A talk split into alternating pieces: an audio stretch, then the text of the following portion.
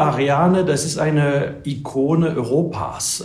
In dem Sinne, das zeigt, wie Europa gut funktionieren kann. Wir sind in der Tat in 13 Ländern unterwegs. Wir nutzen die besten Ingenieuren in diesen Ländern. Wir bündeln die Kräfte in Europa zusammen, um als Kontinent agieren zu können und als Kontinent äh, ein, eine Dienstleistung äh, anzubieten. Das ist manchmal schwierig ist, das ist richtig. Manchmal sind wir langsamer, das ist auch richtig. Aber deswegen sehe ich diese Startup-Welt als eine Ergänzung und nicht als äh, ein Wettbewerb. Hallo und herzlich willkommen zu einer neuen Ausgabe von Handelsblatt Disrupt, dem Podcast über neue Ideen, Disruptionen und die Macher der digitalen Welt. Mein Name ist Larissa Holzki und ich begrüße Sie heute ganz herzlich aus unserem Podcast-Studio hier in Düsseldorf. Unser Chefredakteur Sebastian Mattes ist in der nächsten Woche wieder da. Heute geht es hier im Podcast ums Weltall.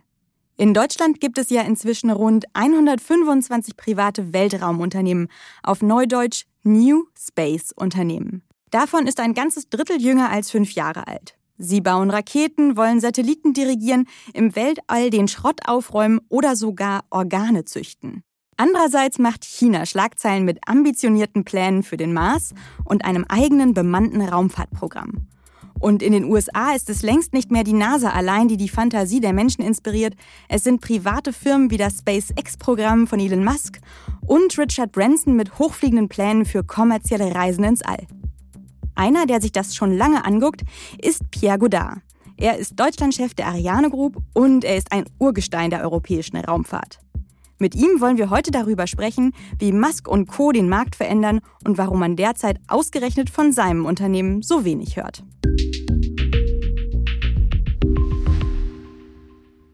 Und jetzt begrüße ich ganz herzlich Pierre Godard, Deutschlandchef der Ariane Group. Die wurde vor sechs Jahren gegründet, um die Trägerrakete Ariane 6 an den Start zu bringen. Hallo, Herr Godard. Guten Tag, Frau Holski. Wie sieht es denn aus mit der Ariane 6? Wann geht's los und welche Aufgaben soll die Ariane dann eigentlich erfüllen? Also Ariane 6 äh, ist äh, unsere äh, neue Rakete, was Ariane Group äh, entwickelt und äh, produziert. Äh, wir werden äh, den Erstflug im zweiten Quartal 2022 äh, haben. Ähm, wir haben den Vertrag, den Entwicklungsvertrag im Jahre 2015 unterschrieben und dann sind wir derzeit in der Entwicklung. Mhm. Wichtig ist zu wissen für diese neue Rakete, dass ähm, die Definition der Rakete wurde zusammen erstellt mit unseren Kunden. Äh, wir haben am Markt gefragt, äh, was sind die, äh, die technischen Themen, die diese oder die Marktsegmente, die diese Rakete abdecken soll. Und so haben wir danach die Definition erstellt mhm. und seitdem entwickeln wir diese Rakete und die Kunden sind jetzt schon damit sehr zufrieden, weil die bei uns bereits bestellt haben. Alles und, klar. Aber den Erstflug im 22 haben. Genau, bevor wir da gleich tiefer einsteigen, erzählen Sie doch erstmal, was Sie persönlich so an der Raumfahrt interessiert und fasziniert und wie Sie eigentlich an diesen Job gekommen sind als Deutschlandchef der Ariane Group. Also die Raumfahrt ist absolut faszinierend, weil äh, wir bewegen uns äh, immer am Rande der Physik und äh, wir haben eine äh, Hightech äh, Bereich hier in Deutschland, äh, wo wir äh, europaweit und teilweise weltweit führend sind, was Technik anbelangt. Das ist äh, hochinteressant, äh, ab und zu sehr komplex, muss man auch dazu sagen. Und was faszinierend ist, äh, ist diese, ähm, wie soll ich sagen, äh, dazu beizutragen, dass äh, die Wissenschaft und äh, das äh, äh, die Welt und die Menschheit nach vorne geht. Und ich denke an Exploration, ich denke an alle Missionen, die wir äh, im Weltall äh, schicken, äh, was dazu äh, äh, führt, dass wir alle auf die Erde besser leben können. Ich denke an Navigation, Kommunikation, Erdbeobachtung und so weiter und so fort, mhm. diese ganzen Anwendungen. Und dafür brauchen wir Raketen und das ist, was wir liefern. Wir sind äh, das Transportunternehmen sozusagen, das dort zum All. Mhm. Mhm. Aber ich habe jetzt mal in ihr, ihren, ihren Lebenslauf äh, geschaut und gesehen, Sie waren ja an der äh, BWLer Uni WHU und eigentlich gründet man da ja ganz klischeehaft ein Startup, wenn man da Absolvent ist. War das nichts für Sie oder waren Sie für den Trend einfach zu früh dran? Nein, das ist keine Frage vom Trend oder von, von zu früh. Äh, ich habe in der Tat in Koblenz äh, studiert ähm, und ich habe BWL studiert und äh, ich habe nicht sofort in der Raumfahrt angefangen, sondern ich war am Anfang in der, also DASA, Daimler-Benz Aerospace und die folgenden Unternehmen beschäftigt. Ich war jahrelang auch in der Luftfahrt tätig und äh, bin dann zur, zur Raumfahrt gekommen, äh, weil äh, dieser Bereich extrem interessant ist und äh, wie gesagt, äh, die Technologie, die da angewendet wird, äh, ist einfach äh, absolut spitze. Und wir können in Deutschland stolz sein, dass wir so eine Industrie haben mhm. mit sehr vielen Unternehmen und auch sehr vielen KMUs. Also wir sind der Hauptauftragnehmer für die Ariane-Rakete. Aber man darf es nicht vergessen, wir beschäftigen auch mit dieser Rakete sehr viele KMUs in ganz Deutschland. Und äh, ich glaube, das ist auch für das Land in Summe äh, sehr interessant. Und wir haben auch äh, sehr viele äh, sehr viele Kooperationen mit Universitäten äh, und äh, also wir haben Leute, die bei uns promovieren, äh, die Physik mhm. studieren. Ähm, also wir, wir tragen dazu bei, dass äh, äh, Deutschland, äh, was Technologie angeht, äh, an die Spitze bleibt. Ja, würde Sie das denn heute reizen, ein Startup zu gründen? Ja, warum nicht? Also grundsätzlich sind Startups hochinteressant. Äh, das ist äh, äh, ein Bereich, wo sehr viel passiert derzeit. Und das ist eine gute Ergänzung zur Ariane Group, was Raumfahrt anbelangt. Ähm, wir sehen das nicht als Konkurrenz, sondern als Ergänzung. Die Startups sind viel schneller, kleiner unterwegs, haben sehr gute Ideen und wir kooperieren mit den Startups äh, auf der anderen Seite, wir bringen Erfahrung, äh, wir bringen äh, die Notwendigkeit oder die notwendigen Technologien, um große Rakete zu starten. Und dementsprechend sind wir, glaube ich, in einem Ökosystem, was sich gut ergänzt. Mhm. Elon Musk, der rollt ja diesen Markt jetzt wie kein anderer auf und äh, heizt den anderen da ganz schön ein, allen anderen Spielern. Der schafft das auch in jedem Feuerball, das Licht am Horizont zu sehen. Immerhin sind ihm ja jetzt schon vier von seinen fünf Trägerraketen explodiert. Aber er verkauft jeden seiner Fehlschläge in den Medien als Erfolg. Ähm, super, wir haben wieder was gelernt. Würde Ihnen das denn auch so gelingen? Also ich glaube, wir dürfen nicht unterschätzen, äh, dass die Kultur in den USA und die Kultur in Europa sehr unterschiedlich ist. Also wir haben nicht diese Kultur äh, zu sagen, äh, ja, ein Fehlschlag und das ist doch ein Erfolg. Das ist nicht unsere Kultur in Europa und ich glaube nicht, wir sollen nicht kopieren. Also wir haben andere Stärke, wir haben andere Fähigkeiten als unsere Kollegen aus den USA, die auch mhm. sehr gut sind. Aber wir sollen nicht kopieren und wir haben ähm, eine andere Historie und äh, deswegen, äh, was wir lernen können, ja, wir sind manchmal aus meiner Sicht viel zu bescheiden, weil die Technologie, die wir in Europa haben, habe ich eingangs erwähnt, ist wirklich eine Spitzentechnologie. Äh, und wir kriegen auch Aufträge aus den USA für gewisse äh, Spitzenthemen das zeigt auch, äh, dass wir mal dieses Know-how hier äh, in Europa und in Deutschland haben. Mhm. Ähm, aber wir dürfen auf keinen Fall kopieren und sagen, okay, wir machen das gleiche in Europa und das wird funktionieren. Das ist nicht unsere Kultur.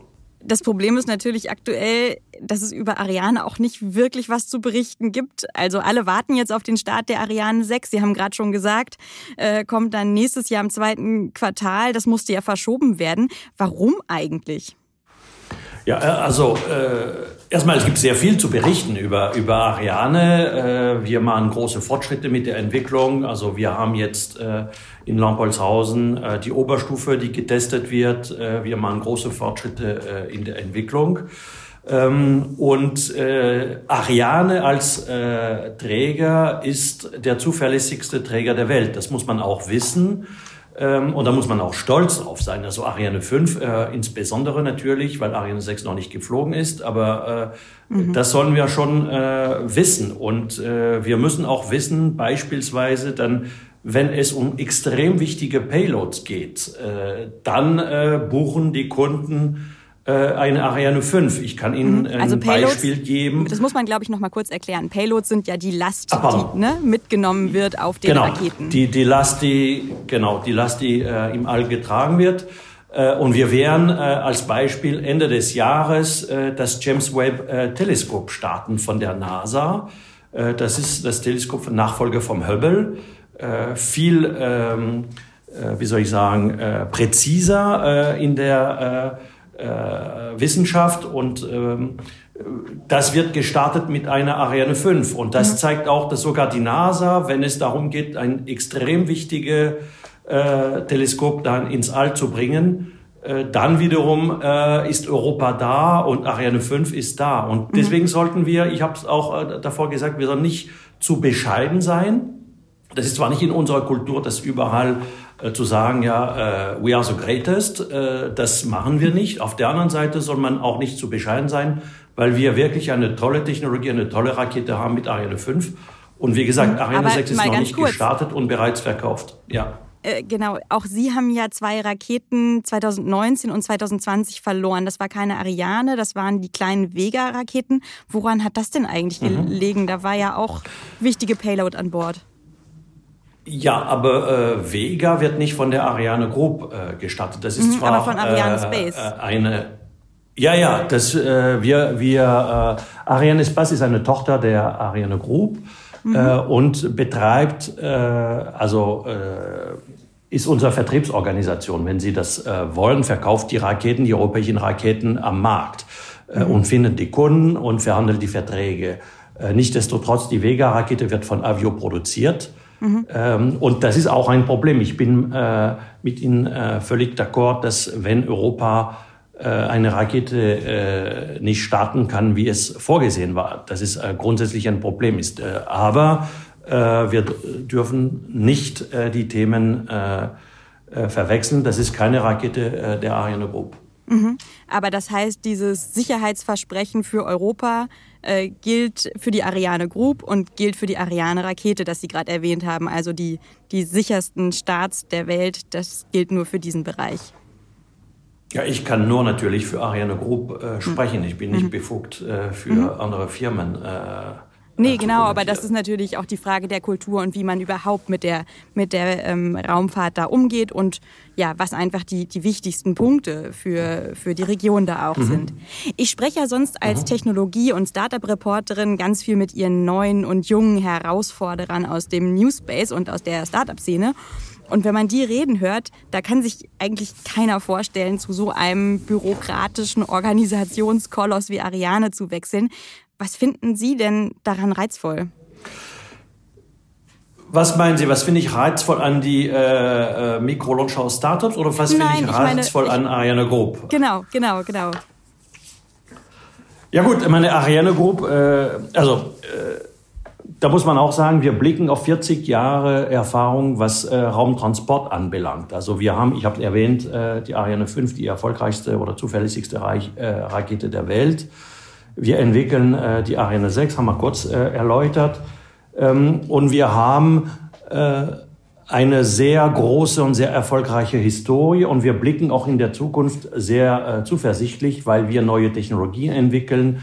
Äh, wir sind bei, äh, in gewissen Bereichen Vorreiter und wir wenden das bereits an. Das heißt, wir bewegen uns nicht im Rahmen der Theorie, sondern wir haben bereits Raketen, die fliegen und die angewendet äh, werden.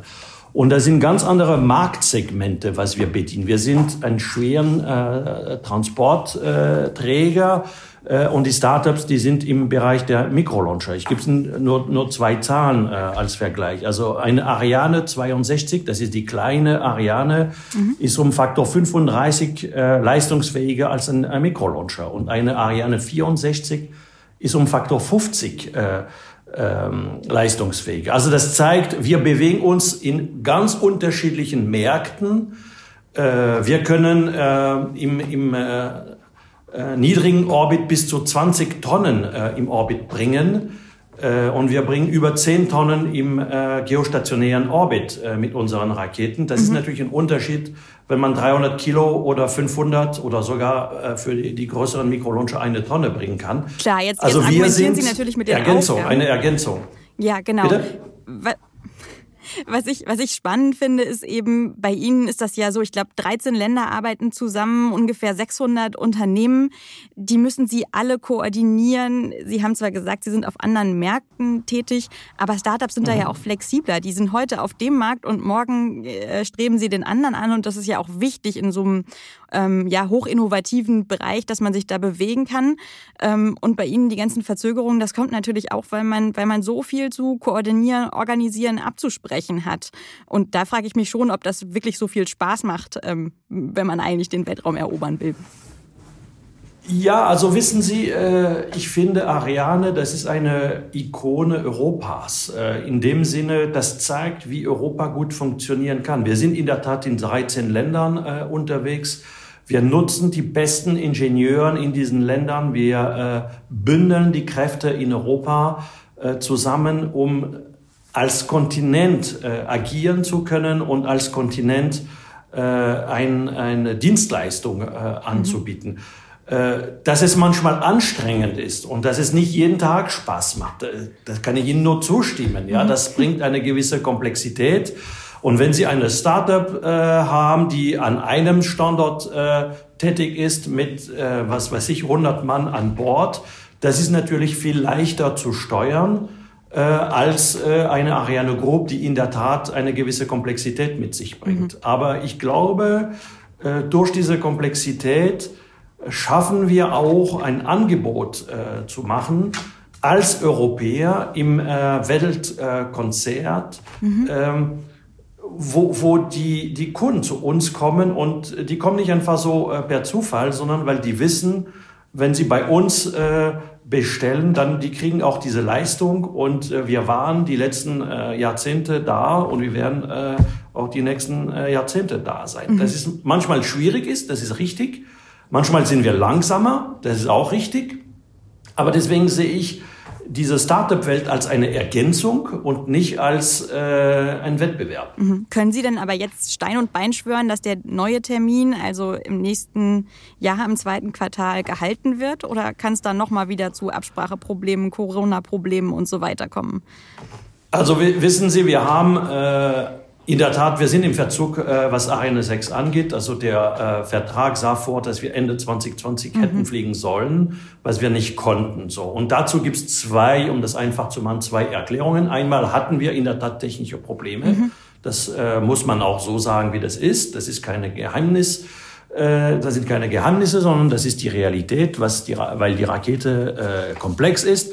Aber äh, wir hatten auch mal das Thema Covid-19, was auch ein äh, Riesenproblem für uns war. Insbesondere, Sie haben es angesprochen, wir sind in 13 Ländern in Europa äh, unterwegs. Und wenn man nicht mehr reisen kann, wenn die Werke zu sind, dann ist es ein Riesenproblem für uns, äh, weiterzumachen. Mhm. Äh, dementsprechend äh, wissen wir nicht, wie lange diese Covid-Pandemie äh, weiter dauern wird. Äh, wir sehen derzeit eine deutliche Verbesserung der Lage dank äh, Impfungen äh, und dass wir demnächst wieder reisen können ähm, und dass unsere Ingenieuren auch mal zusammenkommen können und weiterentwickeln können. Deswegen sind wir sehr zuversichtlich, dass wir diesen Termin halten werden. Mhm.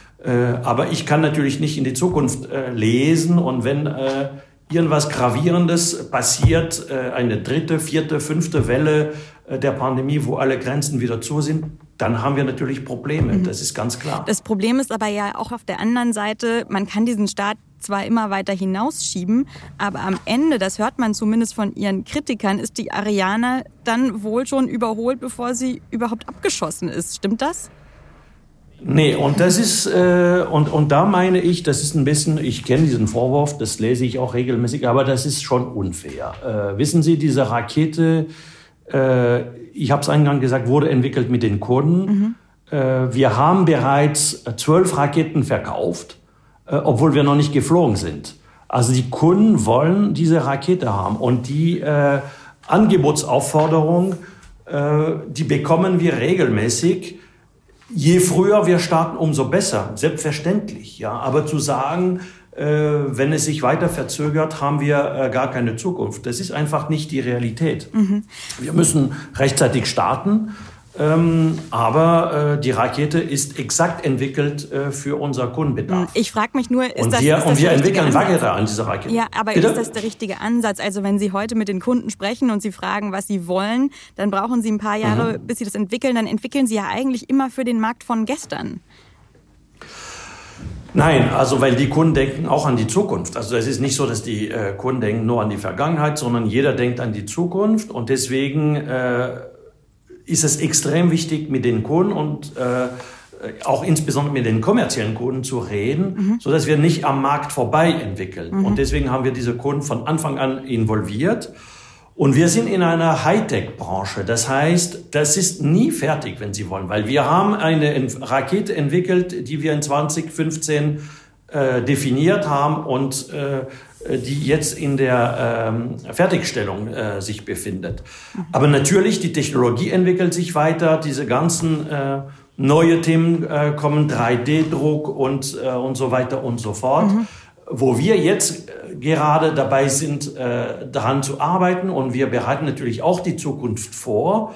Äh, das wird nie fertig, wenn Sie so in einer Branche tätig sind. Sie können nicht sagen, ich mache einmal eine Rakete und dann äh, ist gut für die nächsten äh, 30 Jahre. Ja, und man, das muss, man muss eben zur Einordnung sagen, wenn Sie sagen 2015, also da war über ein Drittel der deutschen privaten Raumfahrtunternehmen, äh, Startups, noch gar nicht gegründet. Ne? Das immer mal so zur, zur Einordnung.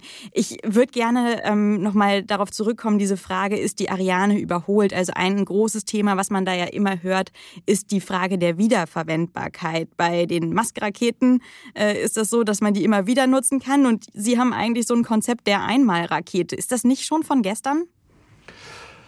Also die Wiederverwendbarkeit ist eine, äh, ein interessantes Konzept. Ähm, allerdings, äh, da sollte man nicht Wiederverwendbarkeit nutzen, nur äh, aus technologischen Gründen. Das muss sich wirtschaftlich tragen. Mhm. Und wenn Sie eine wiederverwendbare Rakete haben, müssen Sie natürlich den Sprit mitnehmen im Orbit, um zurückzukommen auf die Erde. Das heißt, dann verlieren sie Gewicht, äh, was sie im, als Nutzlast mitnehmen können. Mhm. Und somit müssen sie abwägen, was ist der Markt, was ich bediene, versus äh, äh, die äh, Nutzlast. Und dann müssen sie in diesem ganzen engen äh, Marktsegment genug Starts haben, so dass es sich rentiert. Das heißt, wenn äh, wir in Europa sagen wir so, äh, zehn äh, Starts äh, pro Jahr machen, um dann eine Zahl zu fixieren. Ähm, und davon haben wir vier für die Institution und sechs kommerziell grob. Mhm. Das ist nicht zu vergleichen mit den USA, wo sie 20, 25, 30 Starts pro Jahr haben. Und wenn sie wiederverwendbare Rakete haben, dann, das würde heißen, in Europa, wir produzieren ein oder zwei Rakete pro Jahr. Mhm. und das trägt sich wirtschaftlich nicht. Mhm. Und deswegen haben wir uns damals entschieden in Europa, äh, dass wir diese Wiederverwendbarkeit nicht nutzen, auch insbesondere, weil die Anzahl der Starts, was wir in Europa haben, zu gering ist. Mhm. Und wir würden nur ein paar Raketen pro Jahr produzieren. Das wäre Einzelfertigung und keine Produktion äh, im äh, engeren Sinne. Verstehe. Aber schaffen wir uns da am Ende nicht so eine Art Henne-Ei-Problem? Also können Sie Ihre Kapazitäten dann steigern, wenn der Markt wächst? Da setzen ja die Investoren gerade wie verrückt drauf. Ja, also wir können sehr wohl die, die Kapazität äh, erhöhen. Also wir können natürlich mehr Raketen produzieren und das ist auch ein Punkt, äh, was äh, für Wiederver Wiederverwendbarkeit äh, oft angesprochen wird. Das heißt, dann äh, braucht man nicht die Kapazität äh, erhöhen. Und das würde uns etwas äh, zu weit führen, aber das kommt darauf an, wie die Rakete auch äh, äh definiert ist. Also äh, bei Falcon 9, da gibt es neun mhm. Triebwerke beispielsweise, von, was nicht der Elon Fall Musk. bei uns ist. Mhm, genau. Von Elon Musk, genau. Und dann, wenn Sie so viele äh, Triebwerke haben, wenn Sie das natürlich wieder nutzen, ist von Vorteil. Äh, unsere Rakete ist anders konzipiert. Und somit können wir viel leichter die Kapazität erhöhen, ohne neue Werke aufbauen zu müssen. Mhm. In Deutschland stellen sich ja gerade mehrere Startups auf, die selbst Raketen bauen. Da gibt es ESA Aerospace und High Impulse und die Rocket Factory Augsburg. Werden die Ihnen jetzt in Zukunft auch Kundschaft streitig machen? Nein, weil wir nicht den gleichen Markt bedienen. Also die äh, äh, starten mit äh, äh, kleine äh, Nutzlast, also zwischen 300 und maximal eine Tonne ähm, Nutzlast, mhm. was die äh, in Hall befördern können. Und äh, also wir äh, äh, bringen im, im, äh, im Orbit, also wenn es in geostationärer Orbit über 10 Tonnen und im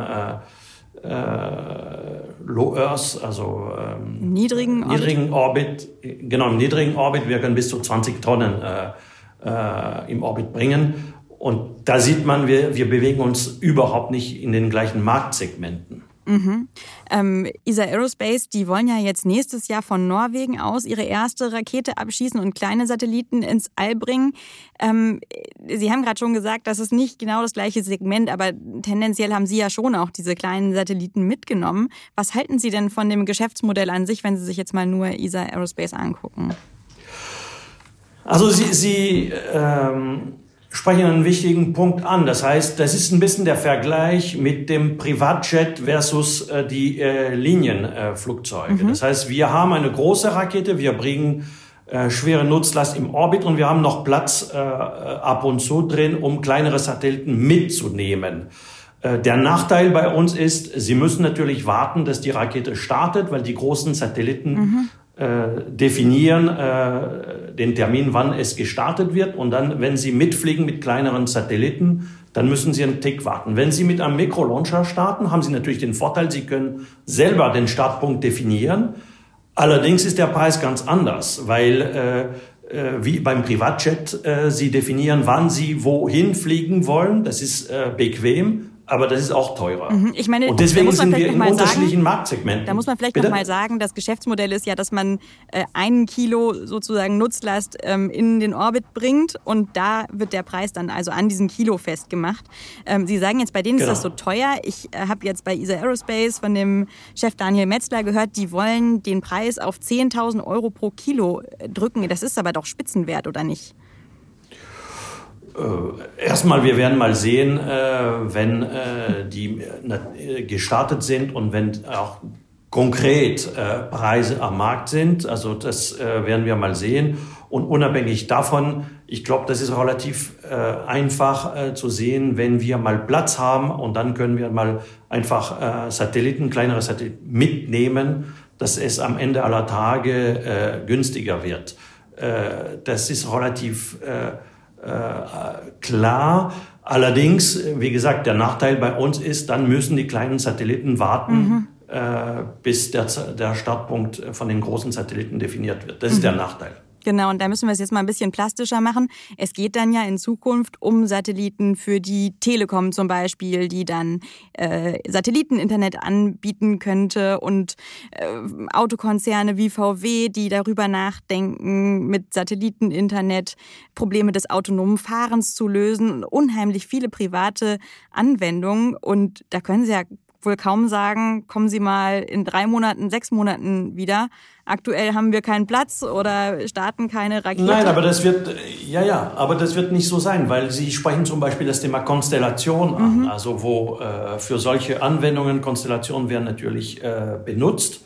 Und wenn Sie eine Konstellation mit mehreren tausend Satelliten haben, das können Sie nicht mit einem Mikrolauncher starten. Sie müssen dann mit einem Start äh, über äh, 100 Satelliten starten. Ansonsten wird ihre Konstellation nie rechtzeitig mhm. äh, in Orbit sein. Ja, da Und deswegen, äh, das ist nur deswegen sind wir nicht im gleichen Markt. Und dann, wenn Sie eine Konstellation starten, sind Sie wiederum der Kunde für die Rakete und Sie bestimmen den Startpunkt. Ja. Weil Sie gleich kommen mit 100, 150 Satelliten, wie auch immer. Äh, und dann kaufen Sie sich eine große Rakete und dann können Sie Ihre Konstellation weiß weiß ich, mit zehn Starts äh, äh, im All haben. Genau, aber Sie, äh, diese... Das kann natürlich ein Mikrolauncher nicht anbieten. Die, diese Installation ist natürlich nur einmal, aber das wird dann ja auch nicht für immer halten. Also äh, da kann man mhm. ja schon damit rechnen, dass Satelliten ausfallen, dass die mal ausgetauscht werden müssen und so weiter. Und dann ist es natürlich unheimlich wichtig, dass man diese flexiblen Angebote hat. Und man kann ja dann nicht sagen, äh, wenn Volkswagen da irgendwie zwei defekte Satelliten hat, ähm, gehen Sie doch mal zu Elon Musk. Vielleicht kann Tesla ja einen seiner Flüge aufschieben und wir nehmen mal äh, VW vorweg. Das wird er wahrscheinlich nicht machen. Nein, aber deswegen sind wir nicht im gleichen Marktsegment. Mhm. Äh, das ist genau der Punkt. Dass, es, dass der Mikrolauncher mal einen gewissen Bedarf abdecken kann, das bestreiten wir überhaupt mhm. nicht. Wir sagen nur, wir sind nicht im gleichen Marktsegment tätig. Mhm. Okay. Und das heißt, wenn Sie eine Konstellation starten, dann äh, können Sie es nicht mit Mikrosatelliten äh, machen. Wenn Sie anschließend den einen oder den anderen Satelliten ersetzen äh, wollen, das können Sie sehr wohl mit einem Mikrolauncher machen. Allerdings wird sich die Frage stellen, ist der Preis okay oder ist es mir lieber, ich warte noch drei Monate und dann habe ich das für einen Bruchteil äh, des Preises? Mhm. Das muss jeder entscheiden, dann, ob es so eilig ist dass man ein Premium zahlen muss. Mhm. Kann man jetzt wahrscheinlich noch gar nicht absehen, wie dringend diese Bedürfnisse sein werden.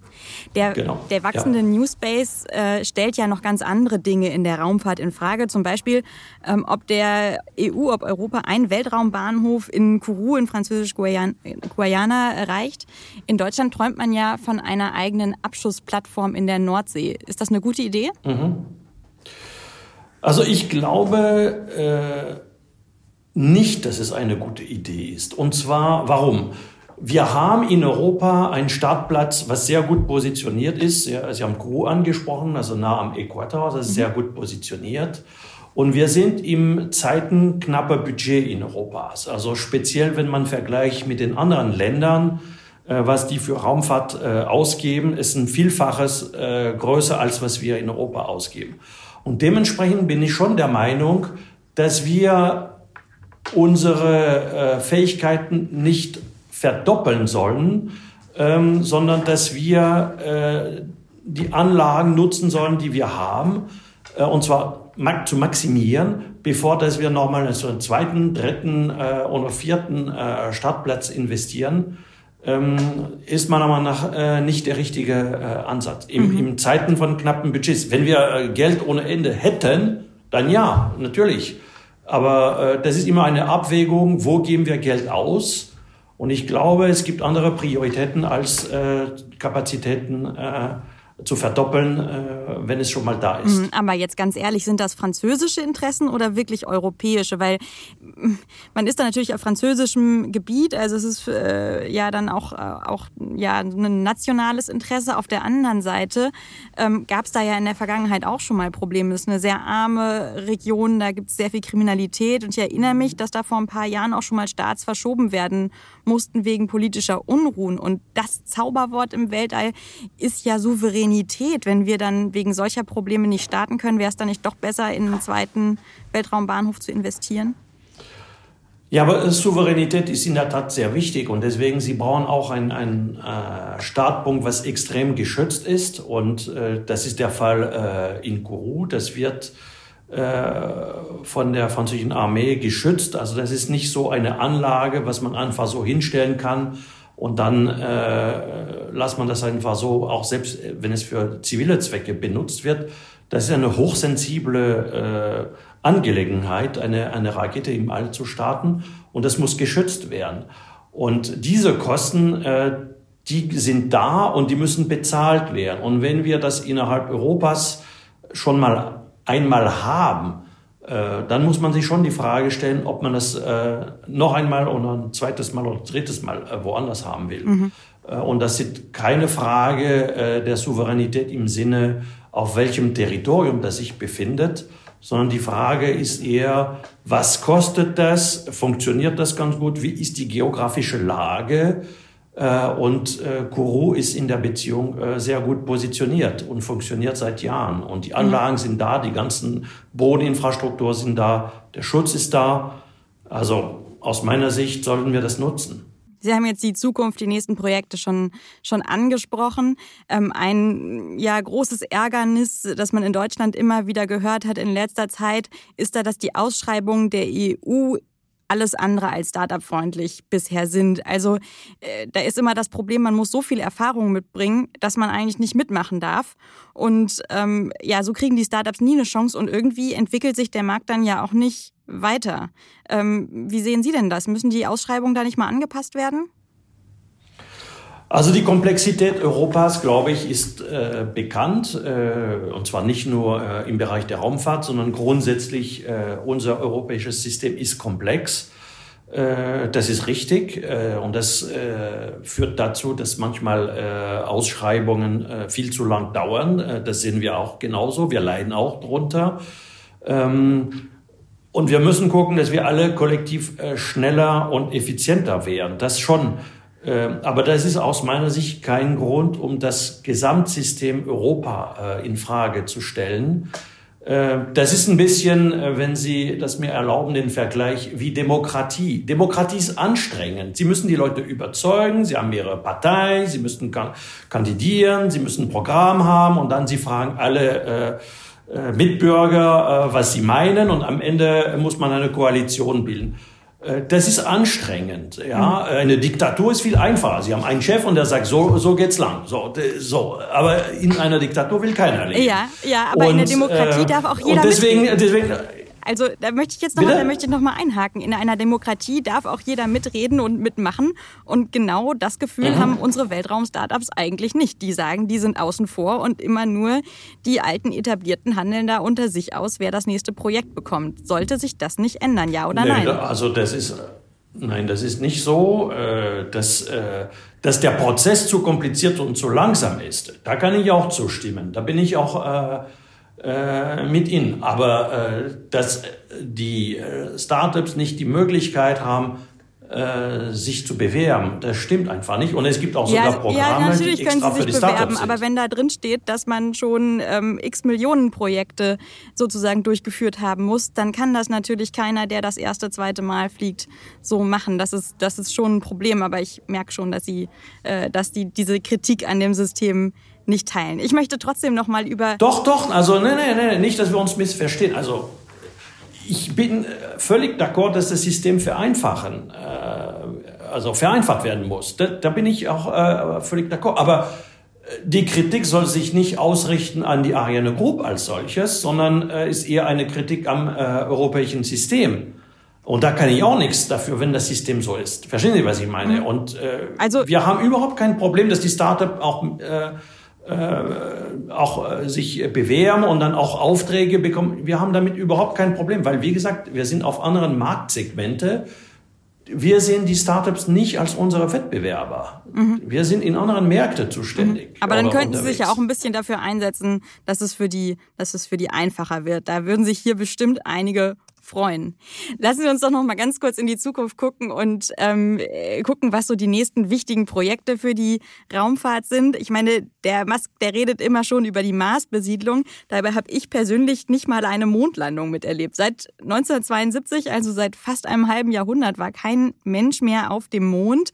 Das will ja jetzt die, mhm. die NASA mit SpaceX als, als Partner äh, ändern und ähm, plant jetzt im, im November mit einer Mission zu starten, die 2024 dann wirklich losgeht. Äh, was will denn die US-Raumfahrtbehörde da auf dem Mond? Ja gut, die Amerikaner haben natürlich eine extrem äh, erstmal erfolgreiche und äh, die, äh, äh, Historie, was äh, Raumfahrt anbelangt und die haben auch äh, sehr große Ambitionen für die Zukunft. Äh, und deswegen das Thema bemannte Raumfahrt spielt in den USA eine sehr große Rolle äh, und auch Exploration spielt auch eine sehr große Rolle. Und ähm, also in Europa, äh, wenn man zurückblickt in den letzten Jahrhunderten, wir waren Kontinent der Entdecker im Prinzip. Mhm. Und äh, die Zukunft, äh, was Entdeckung anbelangt, äh, ist im Bereich Raumfahrt. Und deswegen müssen wir uns schon die Frage als Europäer die Frage stellen, ob wir nicht in diesem Bereich mehr machen sollten ich denke an bemannte Raumfahrt, mhm. ich denke an Exploration. Ähm, das ist natürlich verbunden mit Budgets. Also wir können auch nicht das Gleiche äh, leisten in Europa, wenn wir nur einen Bruchteil der Gelder ausgeben, wie die Amerikaner oder die Chinesen ausgeben. Und das ist am Ende aller Tage eine politische Entscheidung. Wo geben wir Geld aus? Wofür? Mhm. Das muss äh, Europa äh, politisch äh, entscheiden. Und dann bin ich wiederum zum Punkt, was wir früher angesprochen haben, nämlich dass wir die Gelder nicht äh, zweimal oder dreimal ausgeben sollten für Dinge, die wir bereits haben. Mhm. Das heißt, wir sollen eher die Budget bündeln für neue Themen, wo wir derzeit äh, nicht unterwegs sind. Mhm. Und bemannte Raumfahrt, was Sie angesprochen haben, ist ein Thema. Ich könnte das Thema Konstellation auch äh, ins Feld führen. Ähm, wir sehen, die Amerikaner starten äh, Konstellationen, die wollen Internet für alle äh, anbieten. Ähm, und wir müssen aufpassen als Europäer, äh, dass wir standhalten und dass wir auch diese Dienstleistung in Europa und weltweit auch als Europäer anbieten. Mhm. Und das kostet natürlich Geld. Und dafür muss man äh, das Thema Raumfahrt priorisieren und dann äh, auch äh, so viel Geld investieren, wie andere Länder mhm. das tun. Aber gerade mal in, in zwei Sätzen wirklich nur, ähm, was, was will denn die ESA, das europäische Pendant der NASA, dann gerade, wenn jetzt äh, Konstellationen und die bemannte Raumfahrt bei uns nicht so im Fokus stehen? Also die EU denkt darüber nach, eine Konstellation mhm. äh, zu starten. Das, das gibt, äh, äh, da gibt es äh, bereits Gespräche äh, dafür. Es gibt auch äh, äh, mal äh, eine politische Diskussion, dass wir in Europa eine Konstellation haben. Äh, und deswegen diese Themen laufen. Mhm. Das, wird, das wird derzeit diskutiert. Mhm. Ich habe gehört, dass Sie persönlich ja gerne bei der ersten Marslandung noch äh, dabei sein würden. Wenn jetzt der Herr Musk bei Ihnen anruft und Sie fragt, ob Sie mit ihm an dieser Vision arbeiten wollen, was sagen Sie dann? Ja, grundsätzlich, wir sind immer für, für Raumfahrt. Und Raumfahrt ist ein Bereich, was äh, wo die Menschheit immer miteinander kooperiert hat. Also wir sind für jegliche Kooperation immer offen, grundsätzlich. Äh, da haben wir überhaupt kein Problem. Ähm, und äh, deswegen ja, natürlich. Also wir äh, arbeiten sehr gerne an diese Themen. Aber Sie würden nicht persönlich Ihren Job hinschmeißen und zu SpaceX wechseln? Nein, das nicht. Also ich glaube, jeder muss seinen Job machen. Also darum geht es nicht. Ähm, aber wir sollen äh, noch einmal auch als Europäer uns nicht unter Wert verkaufen. Also wir leisten sehr viel in Europa. Äh, wir haben einen Bruchteil der Budgets, äh, was die Amerikaner ausgeben. Nur mal ein Beispiel zu geben, also die geben äh, um die 60 Milliarden pro Jahr und wir geben als Europäer um die 10 Milliarden pro Jahr, also Faktor 6 äh, dazwischen. Äh, dass wir natürlich nicht das Gleiche leisten können, ich glaube, ist relativ klar. Mhm. Ja, aber da kann man auf jeden Fall neidisch werden und deswegen hätte das ja für Sie auch interessant sein können. Herr Godard, ich könnte Ihnen wahrscheinlich jetzt noch wirklich schwarze Löcher in den Bauch fragen, bis mir hier die Produktionschefin den Strom abdreht.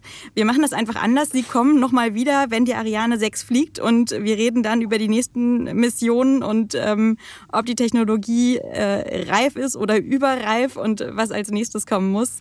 Äh, wir machen einfach genau hier weiter. Vielen Dank für Ihren Besuch und bis zum nächsten Mal. Sehr gerne. Bis zum nächsten Mal.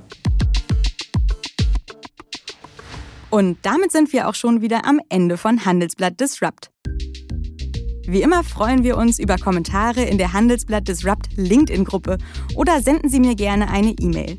Details finden Sie in den Show Notes.